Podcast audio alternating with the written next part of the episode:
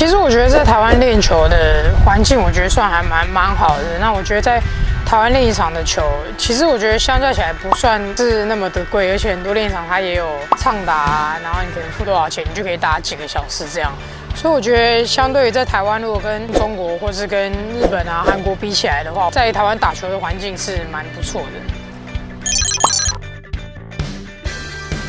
在台湾的 range 好像蛮蛮蛮广的，可能到两千到一场五六千都有。我觉得其实刚开始学球的，我觉得可以先去练一场，先试试看，然后再从可能像有一些球场就有那种短九洞，就可以先去打打看。因为我觉得台湾球场就是也有很漂亮的。然后有很高难度的，距离没有那么长的，我觉得就是可以依照，可能因为朋友的推荐啊，依照你喜欢的球场而去打这样。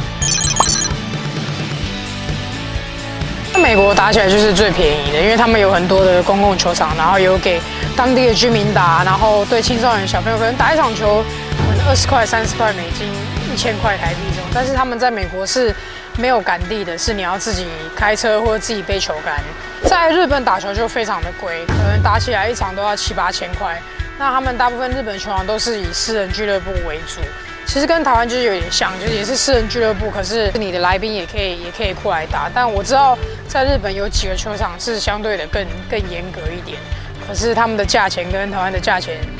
比起来还是差蛮多。是为什么很多日本人也是蛮喜欢来？台湾打球，那因为我觉得天气也是一个蛮大的关系，对吧？那我觉得在日本打球，他的球场的品质其实都维持得很好。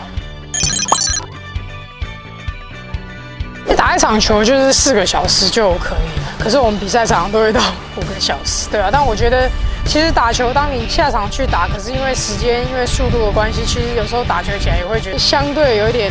无聊吧。就是我觉得打球速度还是要快一点，会让你的。速度可以更顺畅一点，而不是打一球可能又要停个几分钟，打一球又要停个几分钟。就是当你在等的时候，你也会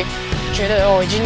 好像还要再重新去热身的感觉。所以我觉得打球大概四个小时十五分钟会打完一场球。小道具我觉得就像可能我就会用可能毛巾啊，毛巾放在腋下，或者是就像我刚刚说的，如果没有球杆，你可以用衣架。去用握杆的一个方式，然后还有另外一个就是你可能